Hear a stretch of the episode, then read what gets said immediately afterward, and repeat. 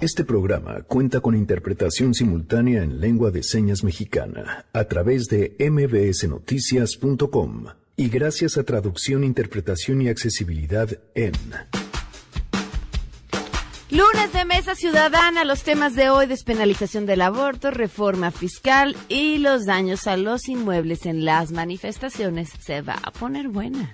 Lo único que hace es desaprueba este movimiento. Somos estudiantes y nos queremos una revolución pacífica. Y lo único que hace esto alimenta a, a las noticias para decirnos que somos violentos cuando no.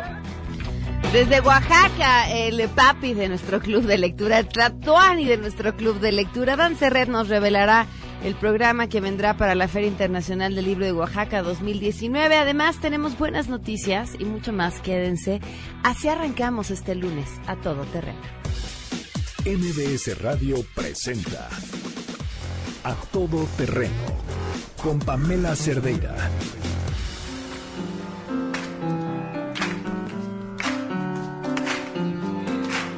Una mañana, una mañana linda, tu corazón. Qué bien suena. ¿Qué es esto, Janine? ¿Cómo estás? Buenos, buenas tardes. Hola Pam, muy buenas tardes. Pues bueno, estamos con el tema de José José. Lo estamos escuchando en todos lados y a todas horas. Eh, hemos decidido nosotros hacerlo a través de las versiones. Esto es Café Tacuba, una mañana, y vamos a estar oyendo cantantes que lo han versionado. Perfecto. Gracias, ¿Vale? Janine. Gracias. Linda será cuando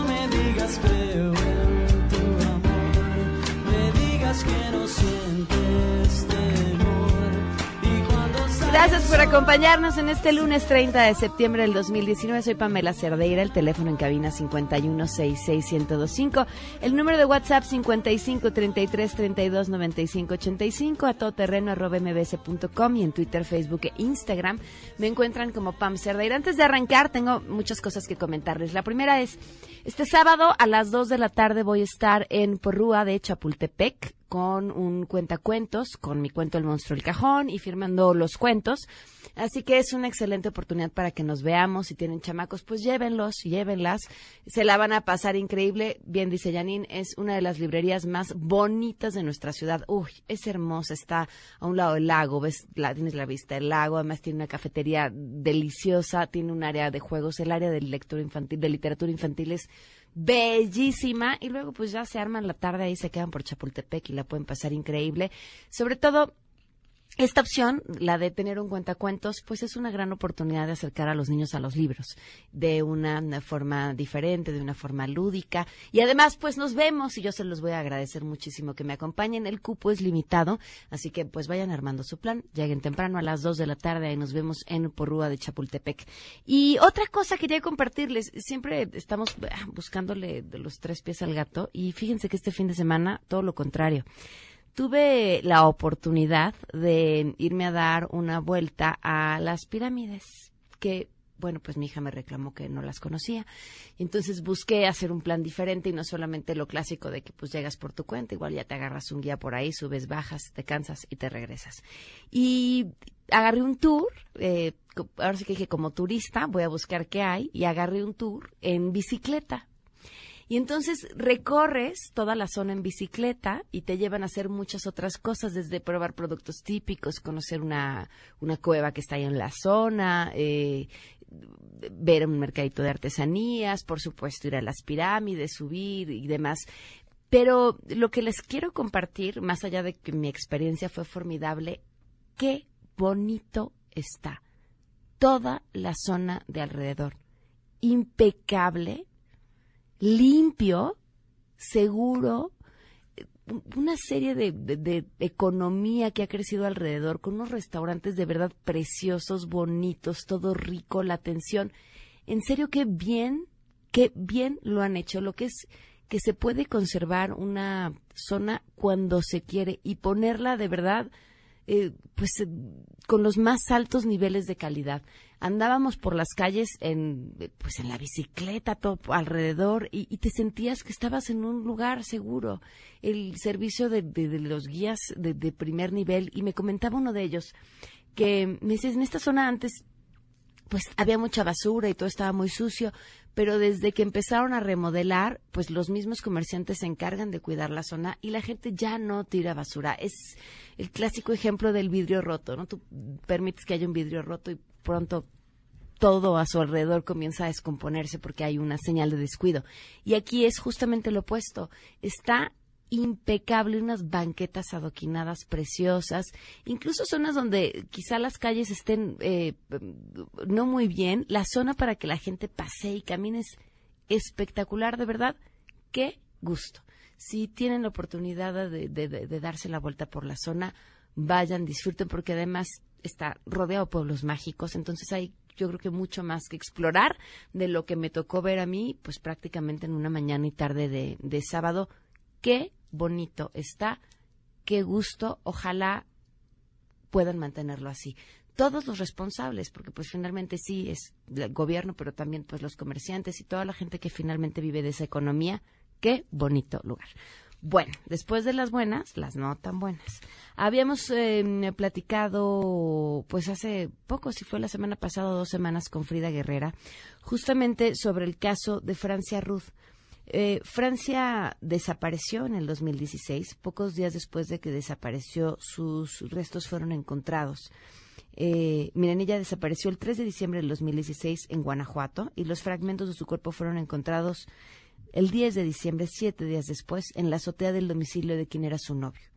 Este sujeto, Emanuel Denali, está detenido y en proceso, pero lo que su papá reclama, y nos lo dijo aquí, es justamente que ve un interés por parte de las autoridades para que se vaya a un proceso abreviado. Y cómo este proceso abreviado, pues prácticamente reduciría la pena que tiene que enfrentar y además él denunció una serie de irregularidades que habían sucedido en todo el proceso. Además de todo esto, él nos comentaba fue justamente el 25 de septiembre, porque les habían pedido que se reuniera con el fiscal, llegaron para reunirse con, reunirse con el fiscal y le dijeron que pues que el fiscal no se encontraba en el lugar. Ese día fue el día que hablamos con él. Le suspendieron una audiencia, se la reprogramaron, pero además ha estado señalando una serie de cuestiones.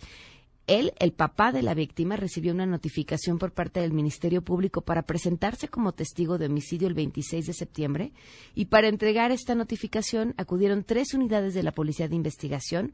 Sumado a esto, uno de sus acompañantes a las audiencias ha sido visitado por cuatro unidades policiales en su domicilio y lugar de trabajo, lo que ellos traducen como actos intimidatorios. Eh, hacen un llamado entre el, al cual se une, por supuesto, Frida Guerrera, el fiscal general de justicia, para que atienda personalmente al padre de Francia y para que pueda escucharlo y le hable de todas las irregularidades que han estado sucediendo, solicitan al gobernador que garantice la integridad de Arturo Ibarra y su familia, ya que bajo el clima de violencia que se vive en el país y particularmente en Guanajuato, esto puede ser utilizado como pretexto para hacerle daño físicamente por la serie de advertencias e intimidaciones que han padecido durante estos dos años, ocho meses. Ahí el llamado y por supuesto seguiremos al pie del cañón con esta, con esta historia y por supuesto acompañando al, al padre de esta víctima que lo único que está buscando es justicia para su hija. En otros temas que traen, por supuesto, a muchísimos capitalinos con el alma en un hilo, lo que estamos al pendiente de estas eh, manifestaciones por parte de policías federales que han amagado con cerrar vialidades de manera específica, pues periférico. René Cruz tiene la información. Te escuchamos, René, ¿cómo van?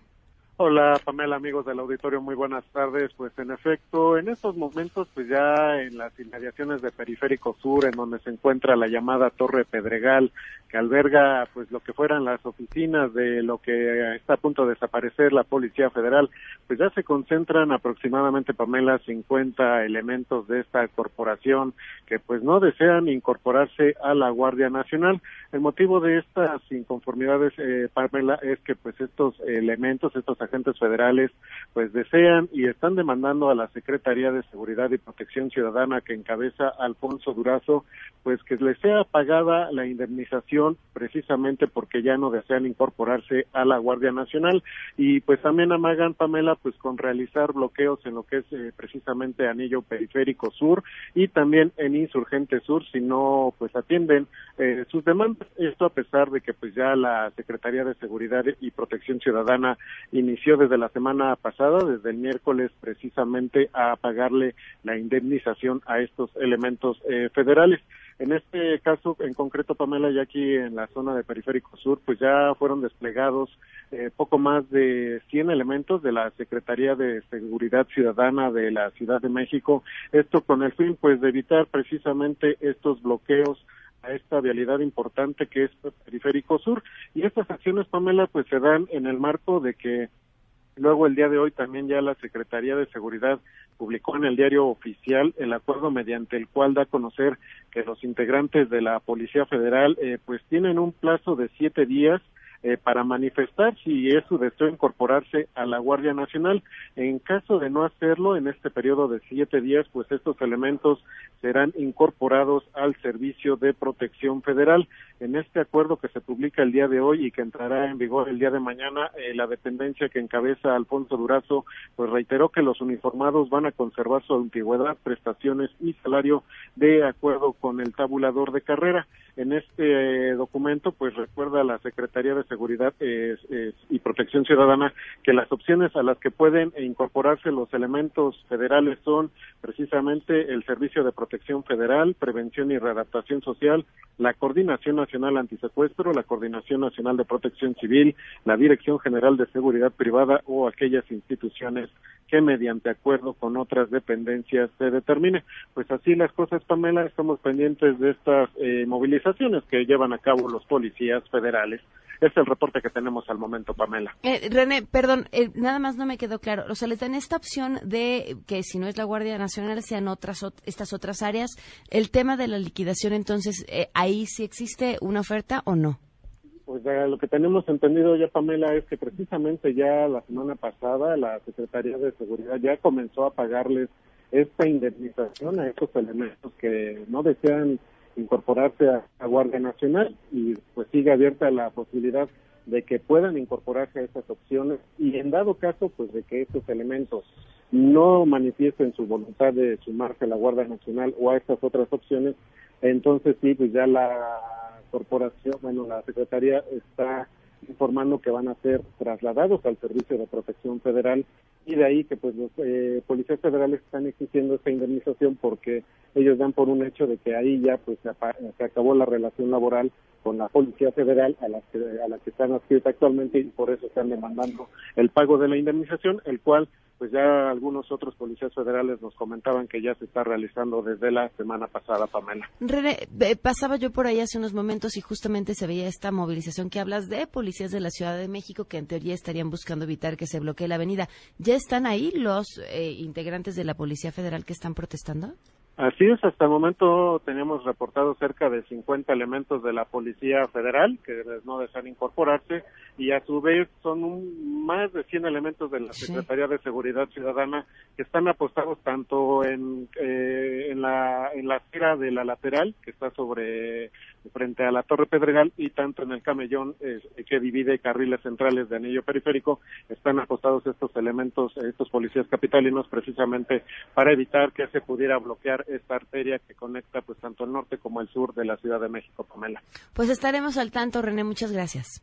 Muy buenas tardes. Muy buenas tardes. Incluso se hacía más eh, lento el tráfico justamente por quienes pues se detenían o bajaban un poco la velocidad para ver lo que estaba pasando por estos policías que están eh, pues eh, sobre el, el camellón y así, pero son los policías capitalinos que estarían evitando que se bloquee la avenida. Bueno, pues veremos qué veremos qué más pasa. Tenemos buenas noticias.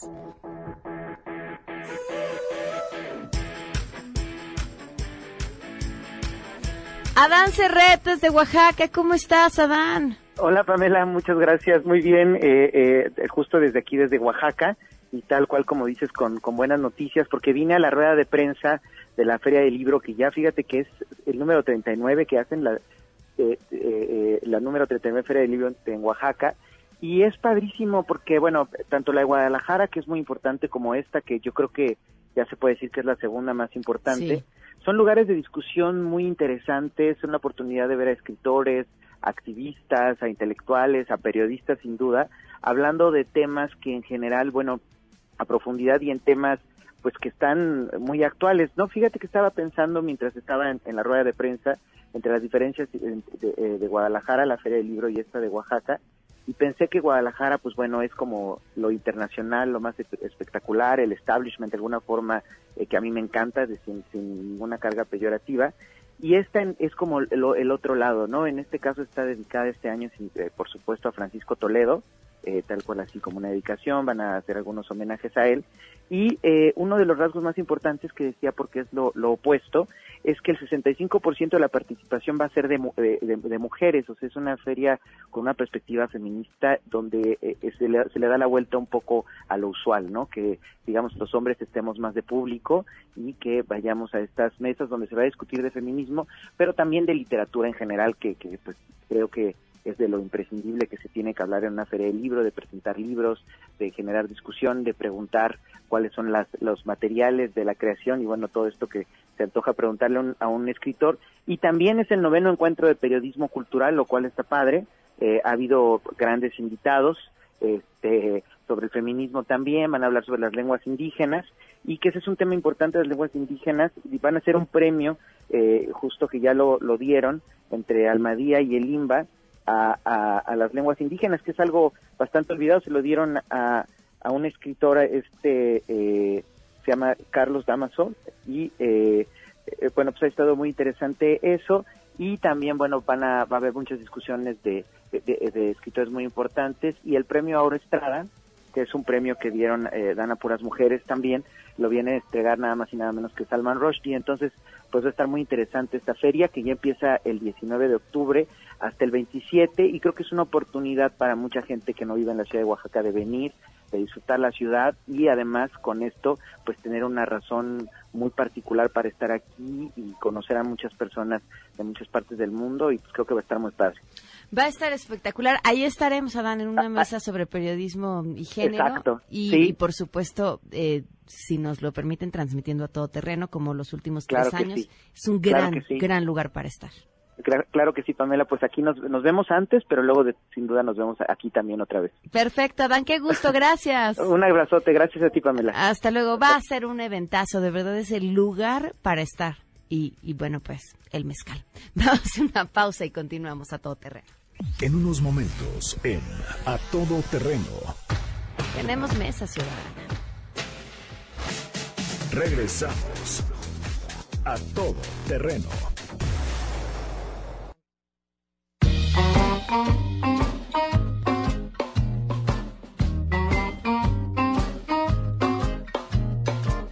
No me platiques más lo que debió pasar antes de conocernos sé que has tenido. Fíjense que en Italia se acaba de descubrir un compuesto nuevo para las personas que tienen una cantidad importante de líneas de expresión o arrugas o que también padecen envejecimiento acelerado en la piel. Con nosotros está Carlos Rossi que nos va a platicar sobre justamente este nuevo compuesto para que la piel no esté así. Carlos, cuéntanos. Exactamente, este compuesto se llama Tensolane y lo descubrieron en Italia después de muchos años de investigación que fue basada en el mecanismo de reparación natural que tiene nuestra piel cuando sufrimos una quemadura, una lesión o una herida y que es cuando nuestro cuerpo empieza a producir agentes reparadores, que son todas estas proteínas que se producen en el interior de nuestra piel. De hecho, bajo esta misma teoría nació la terapia que es algo agresiva y que muchos actores y actrices se hacen en la cara y que se logra generando microlesiones en la piel para aumentar estas proteínas de reparación que finalmente terminan reparando y mejorando al mismo tiempo la salud de la piel y su apariencia, haciendo que la gente se vea mucho más joven. Con base en este principio de proteínas reparadoras fue como crearon en Italia este compuesto que no solo se usa para personas con problemas en la piel, de envejecimiento prematuro, de arrugas o líneas de expresión, sino incluso también se usa en personas con marcas y cicatrices en la piel. Así que en varios países de Europa, personas que tienden a envejecer muy rápido o que tienen un problema serio de arrugas o líneas de expresión, poca elasticidad, resequedad en la piel y que tienen manchas en las manos, en el cuello y en la cara, ya están usando este compuesto en un suero de la marca Viventi, que contiene todas estas proteínas y que además lograron adaptar con una tecnología que permite llevar estos beneficios a una zona mucho más profunda de la piel, acelerando resultados satisfactorios y ayudando enormemente a mujeres y hombres sin importar la edad que tengan. Oye, Carlos, ¿y esos sueros también ayudan alrededor de los ojos? Esto que preguntas es bastante importante porque en Italia también formularon un gel especial para la zona de los ojos, que no solo ayuda a las personas que tienen patas de gallo y líneas de expresión, sino también a la gente que tiene problemas de ojeras muy marcadas y de bolsas debajo de los ojos, que es toda esta inflamación, acumulación de grasa y retención de líquidos que se va agravando con el tiempo. Y este gel aplicado en el contorno de los ojos es excelente para todos estos problemas, sin importar si su piel es muy delicada ya que no tiene aroma y se absorbe totalmente después de aplicarlo. ¿Y si tengo piel grasosa, puedo usarlo? Sin ningún problema. De hecho, cuando se aplica el producto en la piel, se absorbe muy rápido y es seguro para pieles sensibles. Por ejemplo, los hombres y mujeres que tengan piel acnéica pueden usarlo también porque no es grasoso e incluso las mujeres que lo usan se pueden maquillar después de aplicarlo sin ningún problema. Oye, ¿y las personas que no tienen muchas arrugas o líneas de expresión lo podrían utilizar para prevenir? Así es, las personas jóvenes o de 30 a 35 años que todavía no tienen muchas arrugas o líneas de expresión pueden usar estos sueros para mejorar la hidratación y elasticidad de su piel. Porque hay que recordar que entre más jóvenes comencemos a proteger y lubricar nuestra piel, menos daño, arrugas y pérdida de elasticidad tendremos al paso del tiempo. Así que sin importar la edad en la que comiencen a usar estos sueros antiarrugas de Viventi, van a seguir notando beneficios. Incluso desde la primera aplicación, su piel va a tener una apariencia totalmente diferente. ¿Y estos sueros ya se pueden adquirir en México? Estos sueros antiarrugas de Viventi ya se pueden adquirir aquí en México únicamente llamando por teléfono. Así que la gente interesada tiene que llamar ya, porque solo a las primeras 20 personas les van a dar la primer botella para un mes con el 50% de descuento. Y además les van a regalar una segunda botella de suero antiarrugas y dos botellas de gel para el contorno de ojos. Además del envío a cualquier parte de la República totalmente sin costo. Así que llamen ya en la Ciudad de México al 50 04 87 28. 50 04 87 28. Del interior de la República marquen primero el 55 y después el 50 04 87 28. 50 04 87 28. Y del interior solo marquen primero el 55. Si ustedes tienen envejecimiento prematuro en la piel, arrugas, líneas de expresión, manchas o sufren de patas de gallo, ojeras o bolsas debajo de los ojos, tienen que probar estos sueros antiarrugas de Viventi, que son los únicos en el mundo con este compuesto especial para la piel que fue descubierto en Italia y se pueden conseguir aquí en México únicamente llamando al 5004-8728 y 50, bueno, 5004, se los repito, 8728. Y las personas que están en el interior de la República deben marcar al 55 50 04 87 28 55 50 04 87 28. Recuerden que tiene que ser una de las primeras 20 personas en llamar para recibir esta promoción que nos ofrece Carlos. Gracias, Carlos. Al contrario, gracias a ustedes. Y me figuro que por eso es que yo vivo tan tranquilo. Regresamos a todo terreno. A todo terreno con Pamela Cerdeira. Continuamos. Cuidado. Continuamos a todo terreno. Le doy la bienvenida a nuestros invitados. Está aquí Camila Martínez. ¿Cómo estás, Camila? Bienvenida. Hola, muchas gracias. Muy bien. Feliz de estar aquí. Gracias por acompañarnos. Armando Santa Cruz, ¿cómo estás? Bienvenido. Hola, ¿cómo estás, Pam? Pablo Llero, ¿cómo estás? Muy bien, Pam. Y se une Alejandro Olivares. Bienvenido, Alejandro, ¿cómo estás? Gracias, ¿qué tal? Vamos a arrancar con el tema fiscal, así que Armando, es tu tema. Adelante. Bueno, pues este, Pam, a mí me tiene muy preocupado lo que estamos viendo en materia fiscal. Por varias razones. La primera de ellas es porque la presunción de inocencia se elimina para todos los efectos prácticos. Entonces, el responsable de demostrar que no es culpable es el causante. Pero para agravar esta situación, tenemos que muchos de los supuestos bajo los cuales te pueden catalogar eh, como defraudador dependen del criterio de la autoridad. Entonces te vas a defender de un criterio de la autoridad, que es válido que te defiendas de un criterio de la autoridad, nada más que si la autoridad a su criterio determina que actuaste en forma fraudulenta, te vas a defender desde la cárcel y con el riesgo de que te apliquen la ley de extinción de dominio. Y como platicamos fuera del aire, si tus cuentas están congeladas y tus bienes también están tomados por el Estado, pues a ver qué abogado te defiende, porque los abogados no defienden de a gratis, ¿no? Entonces, a, me parece sumamente grave la forma en que está configurado todo esto. Eh, eliminan el velo corporativo, que lo que quiere decir eso es antes y en todos los países del mundo así es. De hecho, una de las grandes transformaciones de la economía mundial, cuando, cuando la economía mundial empezó a crecer, fue cuando se creó la SA. Porque antes, si tú hacías un emprendimiento y te iba mal, ibas a dar a la prisión de deudores. Quebraba la empresa y respondías con todos tus bienes y si no te alcanzaba, te ibas a la cárcel. Entonces, eso inhibía el emprendimiento. Cuando se modificó esto hace algunos cientos de años, la gente empezó a correr riesgos. Digo, ok, tengo ahorrados 500 mil pesos, abro una empresa, le meto esa lana y si llego a quebrar, pues bueno, pues perdí los 500 mil, pero sé que eso es lo que perdí. No, solamente cuando tu quiebra era fraudulenta, o sea, cuando tú planeabas la quiebra para defraudar, entonces con toda razón el, Estado podía irse contra ti más allá de los 500 mil que habías metido. Hoy, con esta modificación a la ley, van a poder irse sobre ti, aunque no haya sido fraudulenta. Es decir, tú tienes una fonda, te está yendo muy bien, le metiste 100 mil pesos, es el negocio tuyo y de tu familia, los ahorres toda tu vida, de repente te abren eh, una obra enfrente de la fonda, la obra tarda tres, cuatro meses, la fonda quiebra porque no, no jala sin clientes, tenías obra enfrente.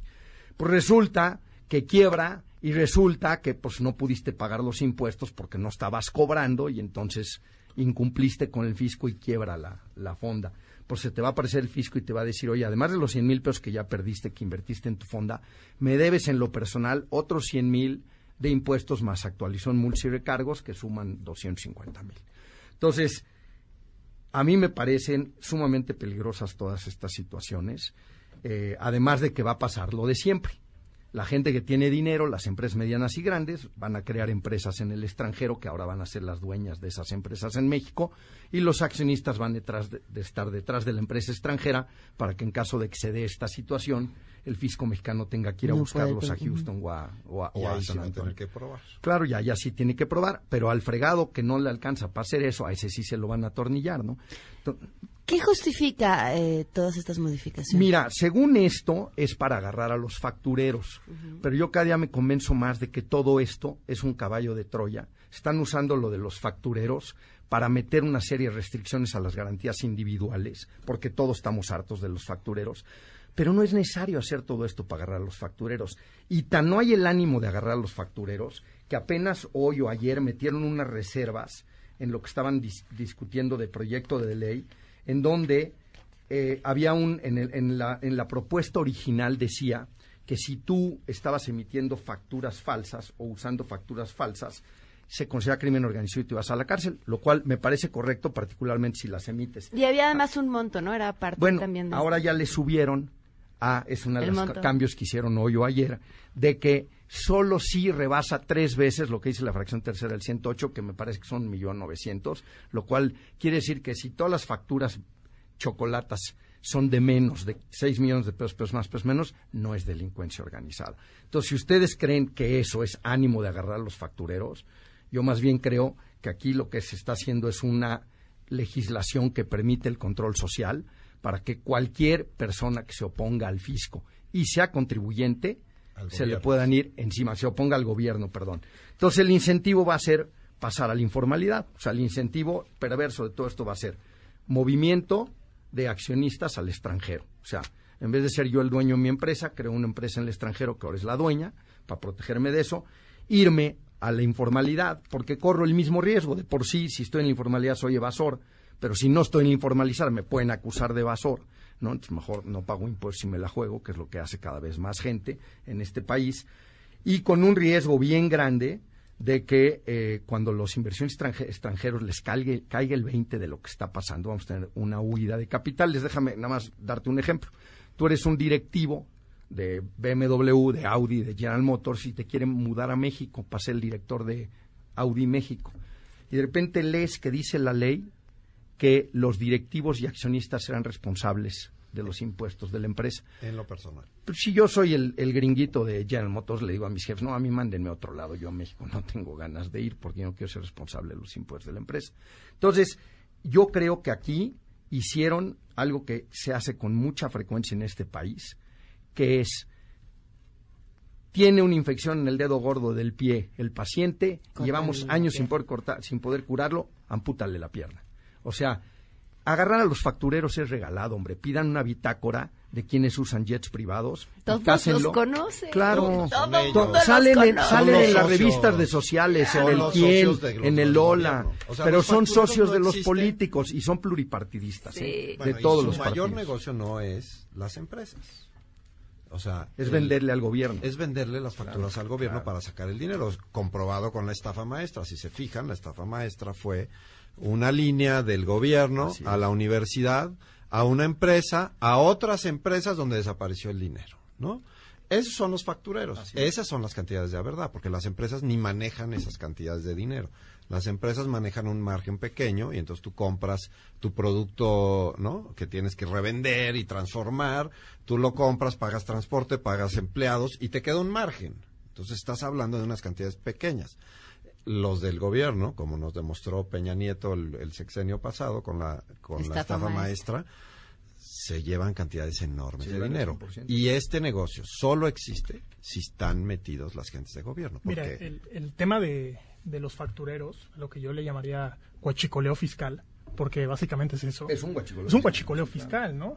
Es tratar de disminuir el pago de impuestos que te correspondería por, por obligación, ¿no? Como parte pero, de esa pero justo lo que te estoy diciendo, no necesariamente el fuerte es en el gobierno, es para robarse Se- el seguro dinero. que pasó y, y- y mira que, que hay cifras y hay datos de que a partir del sexenio de Felipe Calderón este negocio y por eso lo llamo huachicoleo fiscal porque es, es toda una mafia Sí, sí, sí. de, empresas Enorme, factureras que totalmente. ofrecen estos servicios Totalmente. creo que creo que debe ser castigado Sin lugar había a dudas. algunos temas también ahí en tensión el tema de eh, la responsabilidad fiscal con el velo corporativo a mí me parece que, que en todo el mundo eh, se ha visto con todo este tema de los Paradise Papers, el tema de elevación fiscal es un tema central que está en discusión en todos estos países, ¿no? En todos los países. Creo que sí hay que hacerse algo, se tiene que hacer algo. Hay muchas empresas que no eran responsables porque, bueno, ¿qué es a final de cuentas la empresa? Es una corporación y ¿quién termina por responder finalmente? Pues no había nadie. Muchos de las estructuras de este árbol, de este organigrama, del holding, son empresas y nunca tenías un accionista que fuera responsable penalmente, como es en este caso, como se busca hacer de la defraudación fiscal. Oye, perdón, Me pero parece no, que es un gran no- pero avance. no aclaran que es penal. Antes, penalmente lo podían hacer. Podían romper el velo corporativo si demostraban que tú hiciste tranza. Pero hoy no, no lo califican como penal eso. Hoy eres responsable. Hay una responsabilidad haya sido, fiscal. Por eso, Por eso. pero haya sido de buena fe o no. O sea, sea, tú tenías que- una fábrica de cassettes. De repente salen los CDs. Se acabaron los cassettes. ca- Claro. Quiebras de buena fe, o sea, quiebras de buena fe y pues quedas o sea, pierdes todo lo que invertiste y además se quedan a deber a proveedores. a Mira, yo he visto, yo he visto muchos casos en donde, es más, me los han aplicado a mí, ¿eh? en donde, en donde el que decide qué es o no es un fraude es un funcionario público, ¿ok? Entonces, cuando te sucede, tú vas con un juez y le demuestras y le dices, oiga, no, mire, señor, ese es su criterio, pero aquí está la realidad. Entonces el juez determina y si dice, no, pues sí ganó el criterio de Hacienda, págale, le pagas, no pasa nada. O te demuestran, y el señor hizo un fraude, bueno, entonces sí que se vaya a la cárcel. Pero aquí lo que estás hablando es que cuando el de Hacienda determina, tú te vas a la cárcel. Así es. En ese segundo, sin derecho de audiencia, lo cual es una locura. Ojo, es prisión preventiva oficiosa. Bueno, no importa, es cárcel. Tú estás adentro. A ver. Tú estás adentro de la cárcel.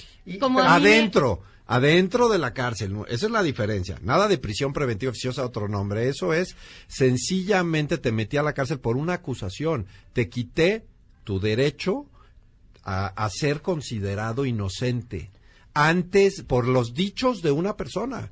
No hay una sola prueba. Sí, pero o sea, como No a mí sí me parece prueba. muy sorprendente que esto se estuvo discutiendo durante mucho tiempo y hasta ahora la Coparmex y los grandes No, no, no. empresarios A salen a defender la prisión preventiva 2008, oficiosa, ya que no se está aplicando a la gente de a pie. 2008, Ahorita que se 2008, está aplicando toda a los la empresarios, civil entonces sí. cambiamos el sistema penal acusatorio, toda la sociedad civil desde el 2008 precisamente para defender a la gente que no tiene recursos que estaban metiendo a la cárcel. No nos salgan yo a te voy a decir decir que algo, pueden con los delitos fiscales. que Yo llevo esto nosotros está en contra de la prisión preventiva oficiosa en, no no solo en esto en todo el- En lo todo siempre. Lo hemos defendido cosa. 40 Los- años. Los delitos fiscales históricamente han sido un delito de clase. Eso me queda más que claro. Tú ve y pregúntale a la calle, a alguien que pague un abogado fiscalista, un asesor fiscal, evidentemente. Bueno, pregúntale a lo ver paga. quién paga ¿Quién paga impuestos una- primero. paga un No, primero pregúntales quién paga Nadie lo impuestos. paga. Quien lo paga es el empresario que tiene que diseñar planes y tiene que diseñar estrategias fiscales para no pagar impuestos. Es por eso la importancia de estos esquemas reportables que ya mencionaba Armando, de que claro que se tiene que avisar y se tiene que dar un aviso ante la hacienda pública para decirle, mira que voy a obtener una serie de beneficios a partir de esta estrategia. A mí me parece grandísimo en este aspecto Pero dime, ¿cómo que se esté justificas caminando. que si en ocho meses no te contestan, eh, normalmente si el Estado no te contesta es afirmativa, Afirmativa ficta, ficta, y luego claro. en dos años después pueden llegar y decir, oye, no sabes que ya lo vi bien y no me gustó. O sea, pues no hay afirmativa ficta, entonces vives Bueno, en la indefensión. Pero estamos en un estado de derecho, Armando. eternamente. Eh, disponemos, es que es justamente el punto. de una serie Están de rompiendo el Estado de Derecho porque si no me, si a mí me vas a meter a la cárcel por el dicho, el dicho de alguien, ya no hay Estado de Derecho. Yo ya no tengo defensa. Ya estoy en la cárcel. No, y déjame, nomás volviendo a lo del Por- velo, el velo es-. Hay un riesgo ver, inminente por el cual Estoy metido adentro de un cuarto en donde estoy encerrado y no tengo libertad, sí o no.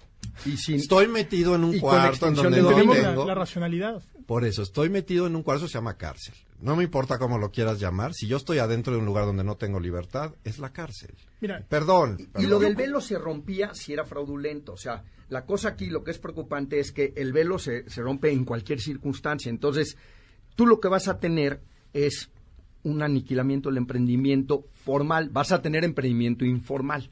Y Porque van a dejar de pagar Informal, impuestos. claro. Pues va, se va a decir, oye, pues sabes que yo no me ah, constituyo eh, porque eso es luego... se me- incurrir en, en un ilícito, ¿no? A final de cuentas. Que llamas de digo, la no, población persigue. está Pero, no, pero, o sea, no se una de las cosas buenas que tiene la reforma es que justo se van a empezar a cobrar, por ejemplo, a Uber, a Airbnb, Está que no muy están bien, cobrando. Está, súper está muy bien. Y o también sea, a Amazon y a todos esos, claro. Sí, o sea, yo creo que las plataformas digitales. En eso que- estamos de acuerdo, pero, pero el hecho de que por el dicho Pero de esto me alguien marca la simulación tú puedas ir a la cárcel es una locura. Mira. es un régimen dictatorial. Tenemos que ir a una pausa. Y ahorita seguimos platicando. Regresamos a todo terreno. A todo terreno con Pamela Cerdeira. Continuamos.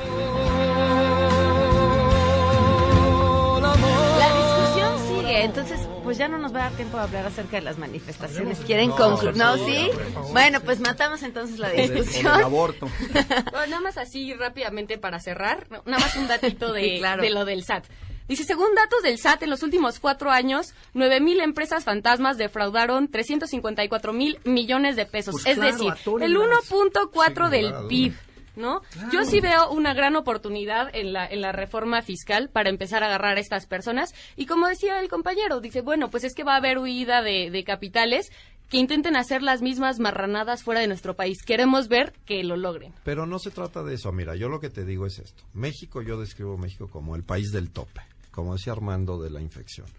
Hay unos que van a 200 en la calle, entonces ponemos el tope, todos se frenan a 5. Eso a 5 kilómetros por hora para pasar el tope. ¿no? Es lo que están haciendo. Van a matar el emprendurismo normal, van a cerrar muchas empresas normales que no estaban haciendo nada de eso. Nosotros no nos oponemos a que agarren a los factureros, es más, les ayudamos, les digo quiénes son, con nombre y apellido, pero ellos ya lo saben, ¿qué crees? Y no los quieren matar porque son los que les ayudan a sacar el dinero para sus campañas. No, y además hay, hay algo que yo creo que es sumamente importante. El que esté uno, porque yo no acepto esas dicotomías, ¿no? Falsas dicotomías. El que estés en contra de cómo está proponiéndose la reforma fiscal, no es que estés a favor de los factureros. Los empresarios legítimos somos de los que más sufrimos a los factureros, porque cuando tú tienes un facturero o a un lavador como competidor, tienes un serio problema porque compite en condiciones de desigualdad. O sea, tú pagas costos, impuestos, IMSAR, Infonavit, la manga y ellos no pagan nada de eso. Entonces, que los agarren a todos. Ahora, ya había las herramientas para agarrarlos. Digo, como les decía hace rato, hay, hay una serie de bienes suntuarios que si tú simple y sencillamente hicieras un cruce de uso de aviones privados contra a qué se dedica esa persona, todo el que no tenga fábricas, este, o sea, que no veas que tiene una- un gran generador de ingresos, mándenlo auditar. Todas esas gentes tienen unas oficinas en un lugar elegante, con poquitos empleados, y ganan como si tuvieran Bimbo o como si tuvieran este eh, a- eh, eh, Walmart, ¿no? Entonces, es clarísimo, eh, no, es, no es difícil encontrarlos y no necesitas hacer una legislación en la que le quitas los derechos a todos. Hablábamos fuera del aire de algo que, que con todo respeto, quien no ha estado siendo contribuyente muchos años como empresario, le cuesta mucho trabajo entender. Y es que Hacienda continuamente comete errores y se van hasta la cocina y te acusan de una serie de cosas que luego pues tú agarras, sacas tus papeles, no mira, estás equivocado, aquí está, aquí está, aquí está, vas, lo presentas, lo quieras, a veces con suerte en Prodecon, a veces tienes que ir al tribunal fiscal, pero en cualquier caso lo solucionas y demuestras que no obraste mal. Con esta nueva ley, todos esos eventos son cárcel. Mira, yo, es aplaudo que, que por primera vez en este país se ponga en el centro a la honestidad como una nueva racionalidad fiscal, legal y constitucional incluso. Yo creo que, que esto da para repensar el sistema de hacienda pública que tenemos en el país. Es central, apelamos a la honestidad, se apela a la honestidad y creo que de aquí se puede se puede fortalecer ese papel de la hacienda pública. Perdón, pero en el discurso, no en la ley, porque en la ley no te presume, no es honesto. Exacto, en la ley acabaron con el di- con la presunción de la honestidad, justamente, y de la No. inocencia. Te meten a la cárcel primero. ¿Cuál, ¿Cuándo se había, cuál cuándo se había honestidad? atacado el tema de, de los de los factureros, ¿no? De estas personas que enajenaban. pero no hables de los factureros. No necesitamos el cambio No le pegues a los fac- Ya tenían los elementos jurídicos para atacarlos, pero no hay voluntad ¿A qué política. pasa con el empresario que sí es empresario, que sí paga sus impuestos normales y le Pues no fincan? tienen que preocuparse de nada. Claro que tiene, claro, porque le fincan aumento- un con el crédito aumento- fiscal. Eso es presuponer, eso es Le presuponer creen- que el Estado actúa de mala fe. No, el Estado se equivoca y se equivoca muchísimo. frecuencia. Muchísimo. Si no, y en esa equivocación te vas a ir a la A ver, cárcel. Te voy a Es dar una, locura. estadística que sirve para entender esto. Vete a ver cuántos casos de contribuyentes terminan en tribunal fiscal. Todos esos serían gente que estaría en la cárcel hoy día. Exacto. Que, ahorita lo llevan en Sí, tribunal nomás ve los fiscal. datos, y en los todos los países del mundo existe eso. O sea, existen diferencias de criterio donde Hacienda llega y te dice, te- co- contábamos fuera del aire, a nosotros nos pasó en una ocasión, compramos una empresa, empezamos a cobrar las cuentas por cobrar de las facturas que había vendido esa empresa y de repente nos dijo Hacienda, oye, no me declaraste todo este ingreso. Le digo, ¿cómo que no? No, te entró todo este dinero y no lo declaraste. Le digo, a ver, compramos esta empresa y aquí están las declaraciones donde esa empresa la declaró el año pasado. O sea, vendimos a 90 días, él lo vendió y declaró y tributó y yo lo estoy cobrando. Ah, ok, perfecto. Eso hoy me costaría el bote. Pero es, a ver, o sea, después de que te- después de que estás en prisión preventiva oficiosa, te tienen que probar que has estado, pues, malversando, bueno, no Desde malversando, pero bueno, vas a estar de la con un equipo que tienen los empresarios de jurídicos. Desde Oye, adentro ¿qué pasa? de Con cuentas congeladas no hay abogado ¿Cómo, que te cómo puedes justificar la, quitarle la libertad a alguien así nada más por un dicho? Es una locura. Pasa por el tema de delincuencia Una locura. claramente. Una locura. Bueno, no, pero eso- por eso pero entonces primero que prueben la delincuencia Pero entonces organizada. define delincuencia organizada como ser facturero, no cualquier tipo de evasión, Exacto. porque como está aquí es cualquier tipo de evasión. Es más, ahorita hay más de 10.000 empresas pequeñas, no de grandes, porque además siempre pensamos en el empresario y nos imaginamos a Slim. Pero el empresario también es el que tiene la fonda, la tortillería o, o la miscelánea. Hay una bola de empresarios de esos, de, de empresas pequeñas, más de 10.000. Muy responsable. Ya, pero de delincuencia Espérame. organizada dijiste que era de un monto muy alto, ¿no? Tú, Sí, tú- tú claro. tienes ahí la cifra. Bueno, Ocho no le va a millones tocar entonces a los de las Ocho fondas, más bien les va a millones- tocar ocho a los millones de pesos empresarios. no ahí te va que, ahí te va dinero. que sí le va a tocar y aquí está la estadística. El, el- el- el- lo que sí le va a tocar es que le, le retiren su timbrado fiscal. Y si que te ya. retiran tu timbrado fiscal, No puedes cobrar. Fíjate, esto es- estas son la cantidad que ahorita traen Que ya ese nos lío. tenemos que- Oigan, ya nos tenemos que ir y este, que conste que ustedes querían hablar de las marchas. las gracias, marchas, gracias no, por no. habernos acompañado. Si están buscando estrenar Suzuki, tiene excelentes opciones. Aprovechen, llévense un Suzuki Ertiga 2019 es de 3.999 pesos al mes. Una gran camioneta para llevar a toda su familia. Tres filas de asientos para siete pasajeros, un gran diseño. Se van a sorprender. Y si están buscando una SUV, también tienen una opción. Está Vitara, la mejor opción para la ciudad y sus viajes en carretera. Gran rendimiento en combustible. Siete bolsas de aire para cuidar la seguridad de todos. Excelente opción para estrenar desde 3.999 pesos al mes, más garantía extendida gratis. Pueden solicitar su prueba de manejo y buscar más información en suzuki.com.mx diagonal autos. Nos vamos. Gracias.